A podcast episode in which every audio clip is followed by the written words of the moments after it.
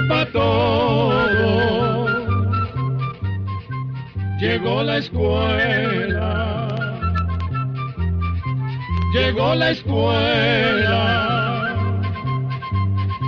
Llegó por radio.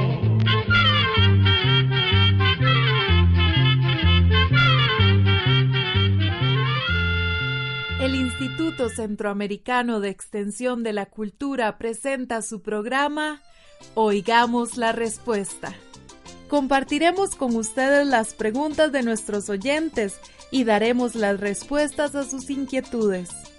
Mándenos sus preguntas al apartado 2948-1000 San José, Costa Rica. También puede enviarnos sus preguntas al correo electrónico icq.org o encuéntrenos en Facebook como Oigamos la Respuesta. O llámenos por teléfono, código de área 506, número 2225-5338 o 2225-5438 de nuevo con ustedes amigos, es un placer reencontrarnos en este programa de Oigamos la Respuesta. Un placer compartir con ustedes. Bienvenidos y vamos a iniciarlo con la consulta de don Harley Rojas Salazar que nos escribe desde San Vito en Costa Rica. Nos preguntan, ¿cuáles son las causas científicas de la resaca? ¿Qué nuevos estudios se han realizado acerca de este tema? Escuchemos la respuesta.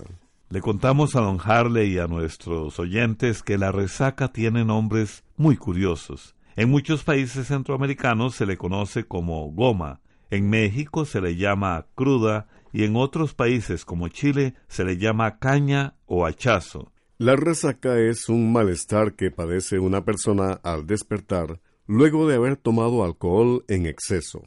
La resaca viene acompañada de síntomas como mareos, dolor de cabeza, ojos rojos, sensación de mucha sed, entre otros. Hay investigaciones que han tratado de estudiar por qué se da la resaca. Una de esas investigaciones es la que hizo el científico Joris Berster de la Universidad de Utrecht, en Holanda. Él comprobó que cuando una persona bebe mucho alcohol, el cuerpo inmediatamente libera unas sustancias conocidas como citoquinas que actúan sobre el sistema inmunológico que es el que nos defiende contra las enfermedades. Estas citoquinas, según el estudio de Berster, hacen que aparezcan los síntomas de la resaca. El estudio lo hicieron con animales y personas a las que se le dieron algunas cantidades de citoquinas y curiosamente experimentaron molestias parecidas a las de la resaca, tales como dolor de cabeza, náuseas y hasta problemas de la memoria. Muchas personas recomiendan miles de cosas para quitarse la resaca o goma, pero el remedio más eficaz es, sin duda alguna, no tomar licor en exceso. Vamos a la música. ¿Qué tal si escuchamos de Guatemala a la artista Gaby Moreno con la canción el sombrerón. Disfrutémosla.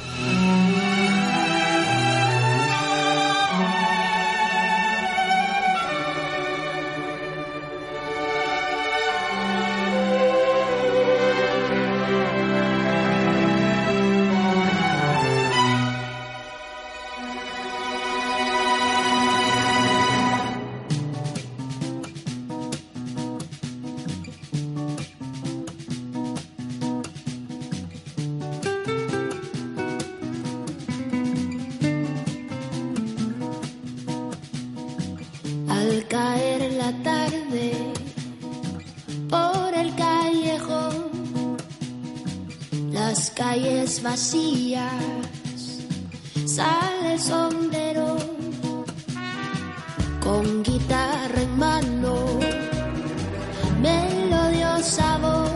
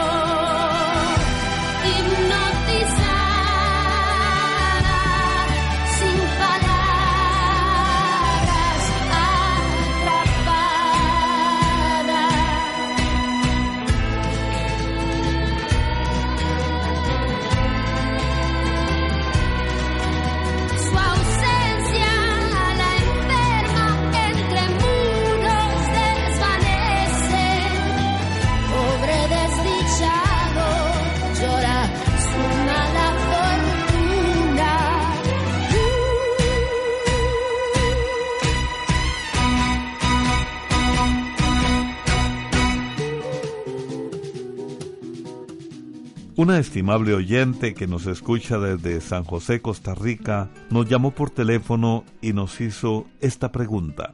¿Por qué una persona es sonámbula? Un sobrino padecía y ahora se le quitó. Él ahora tiene 49 años. Oigamos la respuesta. Las personas jóvenes y especialmente los adolescentes y los niños con frecuencia hablan cuando están dormidos y a veces hasta se levantan y caminan.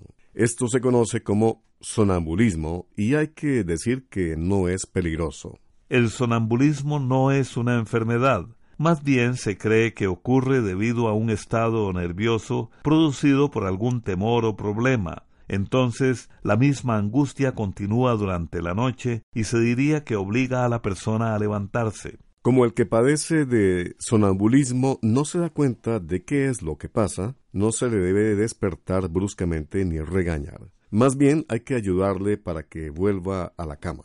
Generalmente este padecimiento se alivia conforme el joven domina sus temores y va aclarando las cosas que le preocupan. Para ayudar a que la persona duerma tranquila se le puede dar ciertos remedios naturales como un té de tilo u otro té para tranquilizar que por lo general se pueden encontrar en las farmacias y supermercados. También los cojollos de naranja agria en leche caliente, tomados antes de irse a acostar, ayudan a dormir más tranquilo.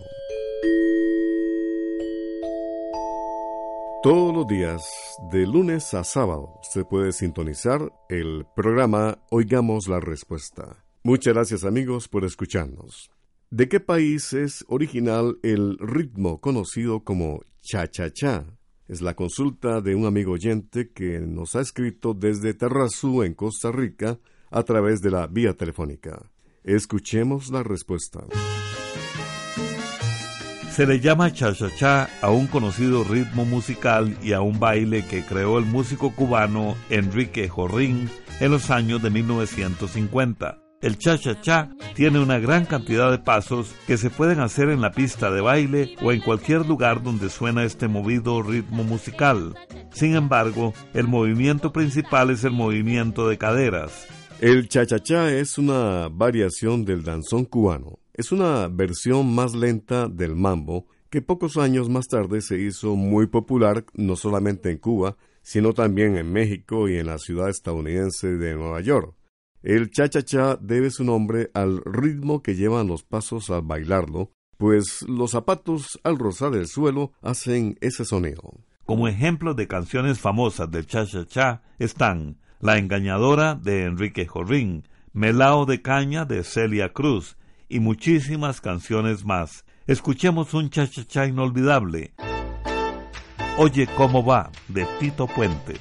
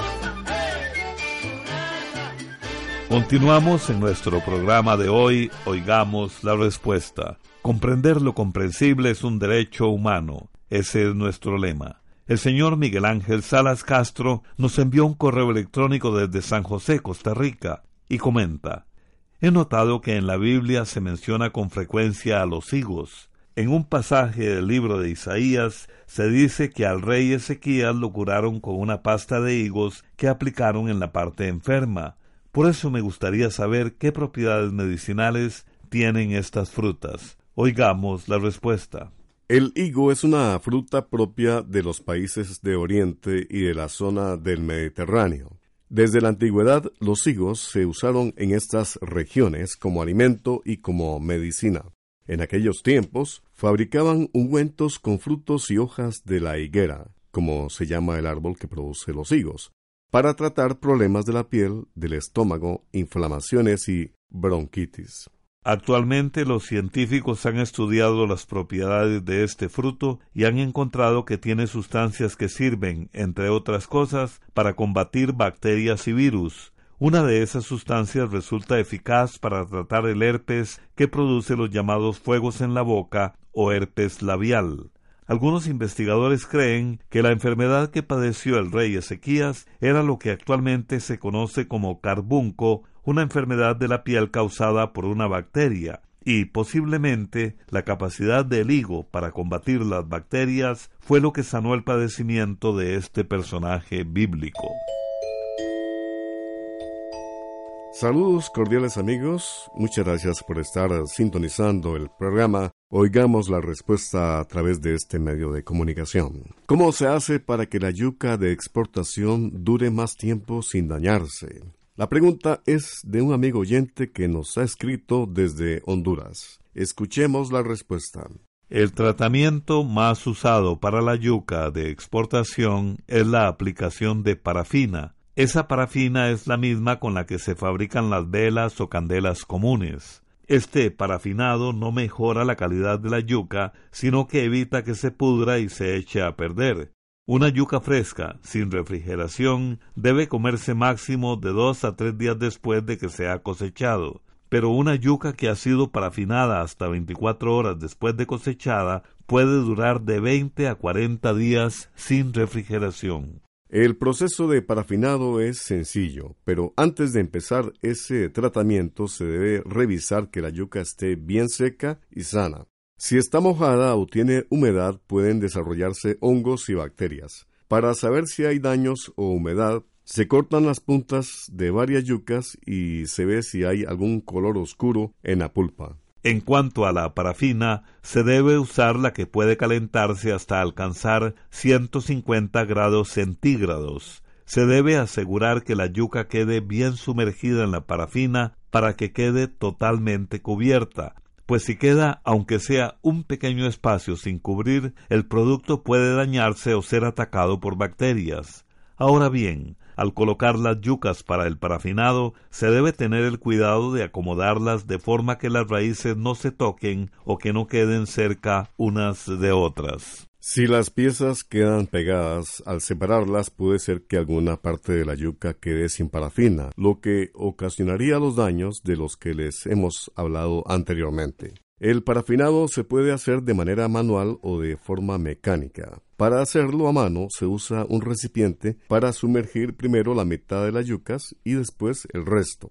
En el proceso mecánico, la yuca se coloca en las canastas o bandas transportadoras y luego el parafinado ocurre automáticamente. En Costa Rica, por ejemplo, los productores y exportadores han creado distintas maneras de hacer el parafinado con máquinas. Un sistema que se usa mucho es el carrusel, que tiene varias canastas hechas de rejillas de metal. El personal primero llena las canastas con yuca lavada y seca y luego el carrusel va dando vueltas y las desliza por un riel y las sumerge en un contenedor de parafina líquida. Finalmente, cada pieza de yuca ya parafinada se saca con la mano, se deja secar y se alista para empacarla.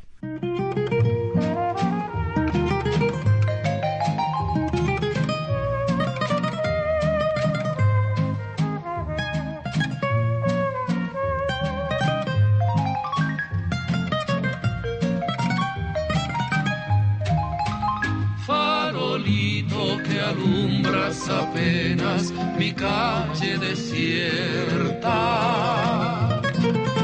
¿Cuántas veces me has visto llorando llamar a su puerta?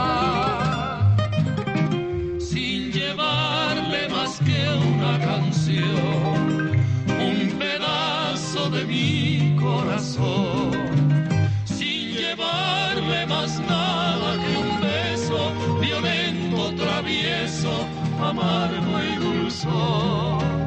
Farolito que alumbras apenas mi calle desierta. ¿Cuántas veces me has visto llorando llamar a su puerta? llevarle más que una canción, un pedazo de mi corazón, sin llevarle más nada que un beso violento, travieso, amargo y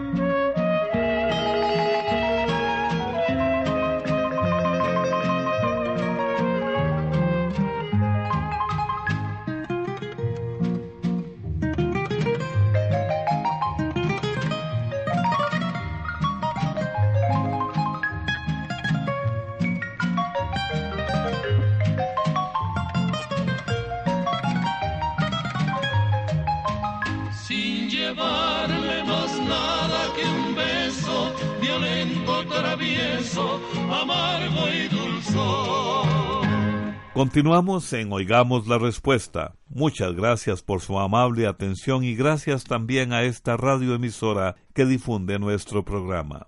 El señor Henry Martínez Urbina nos envía un correo electrónico por medio de Facebook desde Camoapa, Nicaragua, para decirnos lo siguiente. Quiero saber si el papiloma humano tiene cura y de ser así, cómo o con qué se puede curar. Oigamos la respuesta. Los virus del papiloma humano son un grupo grande de virus relacionados entre ellos que pueden causar verrugas en diferentes partes del cuerpo. Hasta el día de hoy no existe ningún tratamiento que sirva para eliminar los virus que causan estas verrugas una vez que la persona se ha contagiado vamos a contarle que existen más de 200 clases diferentes de virus del papiloma humano. De estos hay alrededor de 40 que se transmiten por contacto sexual y hay varios que causan verrugas en los genitales. Entre estos hay algunas pocas cepas que pueden llegar a causar algunos tipos de cáncer, como por ejemplo cáncer de cuello uterino, del ano, del pene y de la vagina, entre otros. Las verrugas genitales pueden aparecer tanto en hombres como en mujeres. Se ven como un pequeño bulto o varios bultos de color carne. Pueden ser planas o irregulares, parecidas a una pequeña coliflor. Algunas verrugas genitales son tan pequeñas que no se pueden ver a simple vista. A veces estas verrugas desaparecen solas. Cuando no es así y resultaran muy molestas, el médico podría tratar de eliminarlas quemándolas con un aparato especial o con una pequeña operación. Sin embargo, aunque las verrugas desaparezcan solas o las elimine el doctor, el virus que las causa permanece como escondido dentro del cuerpo y las verrugas pueden volver a aparecer en cualquier momento. Comprender lo comprensible es un derecho humano. Ese es el lema del programa Oigamos la Respuesta del Instituto Centroamericano de Extensión de la Cultura, ICQ. Muchas gracias por su atención.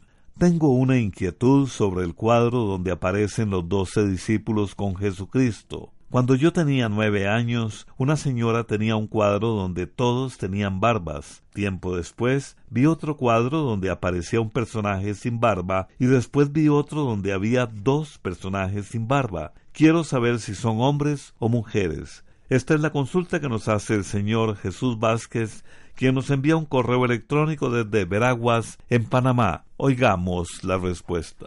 De Jesucristo y sus apóstoles se han hecho muchas pinturas y todas son producto de la imaginación de los artistas, ya que en la Biblia no se cuenta nada del aspecto físico de Jesús o de sus discípulos, y por eso los artistas los representan de distintas maneras según cada artista los imagine.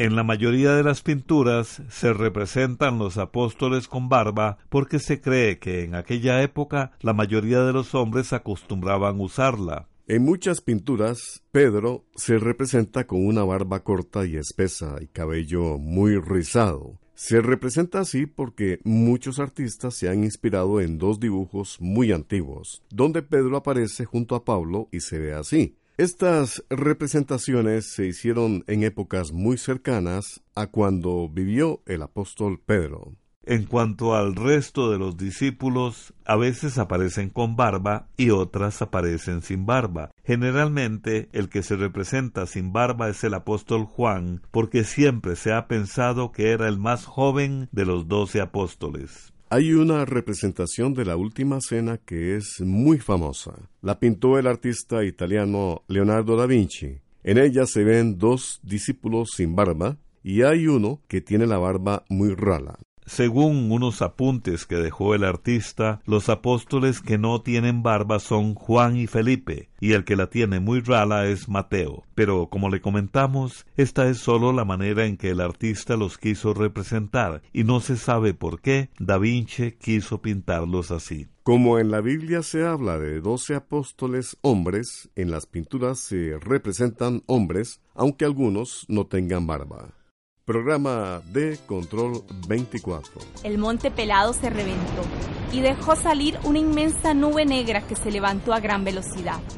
Inmediatamente, después se oyó una fuerte explosión y salió una segunda nube negra del cráter. No se pierdan el programa de mañana de Oigamos la Respuesta. Compartiremos la historia de la erupción del Monte Pelado en la isla de Martinica, hecho que ocurrió en 1902 y causó la muerte de aproximadamente 40.000 personas. No se lo pierdan. Y así llegamos al final del programa del día de hoy. Los esperamos mañana en este su programa Oigamos la Respuesta.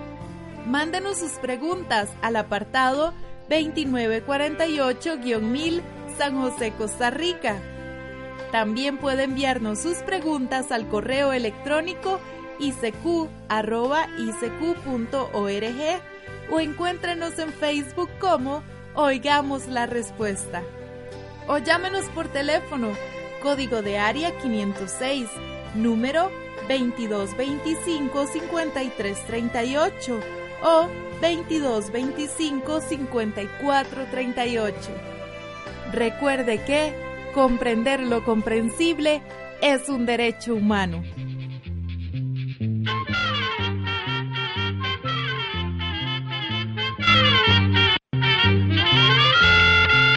Llegó el momento de despedirnos. La escuela, se va cantando